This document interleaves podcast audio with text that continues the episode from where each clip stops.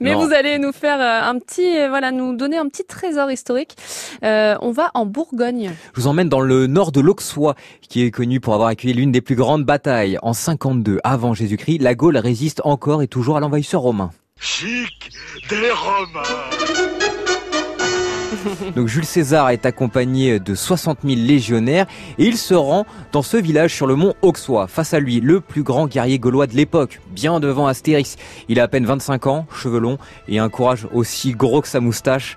Et il a la tête de 80 000 hommes, c'est Vercingétorix, c'est forcément là, c'est la guerre, c'est la bagarre. Donc euh, ça part dans tous les Ah sens. bah oui.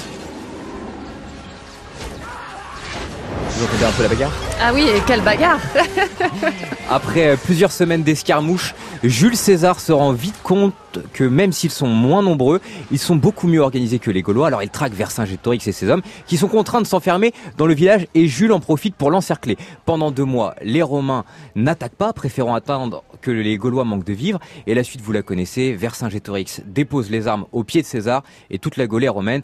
Que sont-elles devenues ces armes? Eh bien pour ça, il faut lire Astérix et le bouclier Arverne. Alors, ce qu'on peut y voir maintenant, eh bien, vous pouvez en profiter pour aller au, mu- au musée au parc d'Alésia, qui se trouve à 3 km de ces vestiges. Vous pourrez voyager à travers le temps pour découvrir, eh bien, Alésia. Et, euh, et tout ce qui s'est passé euh, depuis la préhistoire jusqu'à nos jours avec plus de 600 objets de collection gaulois et romains.